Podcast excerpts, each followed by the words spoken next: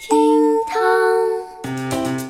厅堂微博报给生活加点料。各位好，我是小雨，来看一句话热搜头条。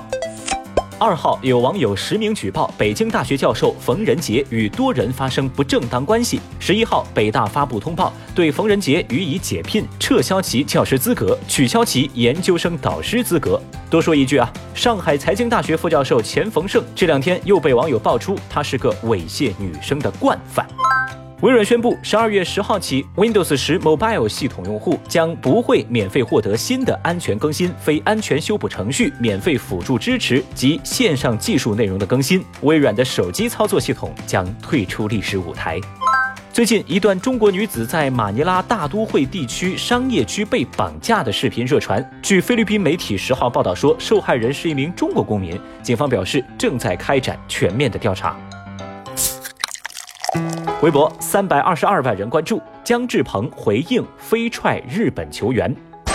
十二月十号，东亚杯首战，中国一比二不敌日本队。中国男足逢日本二十一年不胜，上一次取胜还在一九九八年。除此之外呢，还有一件事情引发了网友的热议。本场比赛当中，中国队队员姜志鹏用脚飞踹到了日本队球员的头部，遭到裁判黄牌警告。赛后，姜志鹏在接受采访时表示，那是日本球员的头碰到了我的脚，我没有蹬踹的动作，所以说给红牌是不大可能的。姜志鹏这番回应可以说是给正在气头上的球迷们又加了一把猛料，微博上声讨批评之声不绝于耳，分分钟把姜志鹏送上热搜。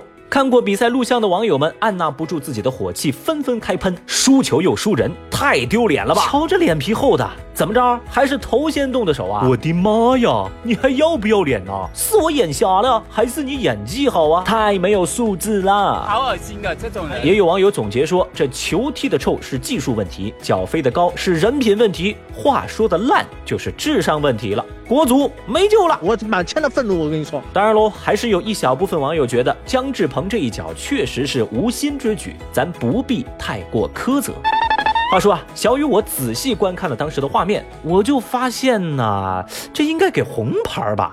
啊，红牌必须是红牌，头碰脚这么严重的犯规，居然不是红牌吗？就应该把日本队队员当场罚下嘛。小雨我就寻思哈，姜志鹏你这么能说会道的，干嘛不去奇葩说辩论呢？哦，对对对对对，辩论节目没有国足这么高的薪水，对吧？哦，说句真心话啊，咱国足在赛场上的腿要能像国足在赛场下的嘴一样厉害，何愁国足进不了世界杯呀？老这么说话，咱们以后还能不能一起玩耍了？微博二百四十六万人关注，哪吒与变形金刚。十一号，一段电影的预告片成为了微博舆论场的焦点话题。话说，中美合拍的动画《哪吒与变形金刚》放出了正式的预告片。动画讲述正义勇敢的哪吒和小伙伴们与变形金刚携手，共同战胜邪恶，并且得到变形金刚钦佩的故事。目前呢，这个电影的开播时间待定。哎，是的，您没听错啊！变形金刚和哪吒同框了，这回是正儿八经的中美合拍，太厉害啦！小雨我火速观看完了时长一分半的预告片，这片子里哪吒变身成为一个人形机甲的画面，总让我有一种 呃莫名其妙的沙雕感呢。我的童年记忆，我的哪吒怎么就变成老铁了呀？这个世界太疯狂了！看过预告之后啊，微博网友们分成了两派。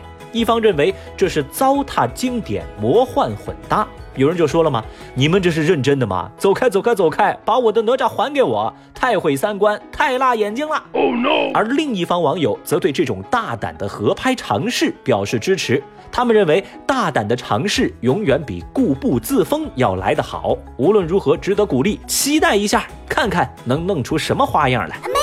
内心此刻已经崩溃的小雨，现在非常担心。如果按照这个势头走下去的话，《葫芦娃大战圣斗士》奥特曼与黑猫警长的合拍，它还会远吗？别问问就是开花。对不起，sorry。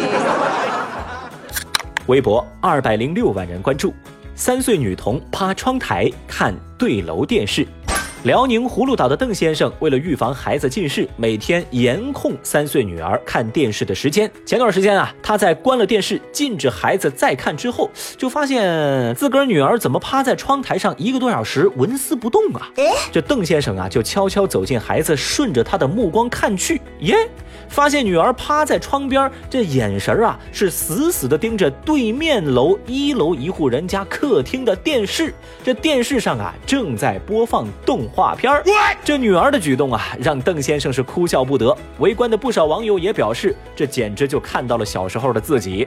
家长们千般阻挠孩子看电视，而孩子们啊，却想出了各式各样的应对方法，就为了看动画片儿。这一刻，小女孩仿佛是千里眼顺风耳附体。古有凿壁借光，今有阁楼观影。现在的小孩啊，真是太不容易了。我太难了。小雨现在呢，只是希望对面的住户在看到这条新闻之后，不会在看电视的时候把窗帘给拉上。这也太低成本了吧！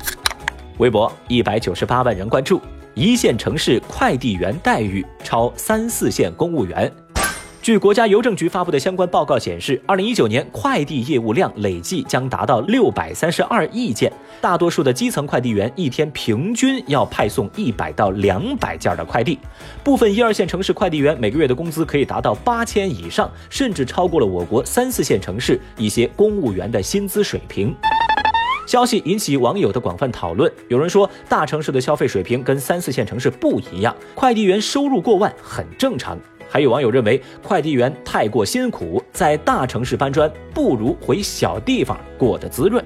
这说着说着，话题的风向就变了。后来呢，大家讨论的方向啊，就成了呃，一派人觉得说还是家乡好，节奏慢，生活安逸；另一派网友则表示，趁着年轻就该去大城市努力一把，才不会后悔。从这场争论的变化，您也看得出来，这本来是一件关于快递小哥收入的事儿，不知不觉的还是投射到了每个人的身上。说白了嘛，这个问题就是，你更倾向于小城市的一套房，还是大城市的一张床？这个问题啊，就留给正在听节目的您了。节目下方评论区一块来说说您的看法吧。选择小城市一套房的扣一，选择大城市一张床的扣二。最后，非常感谢各位听众老爷指出小雨的不足。我会继续加油的，奥利给。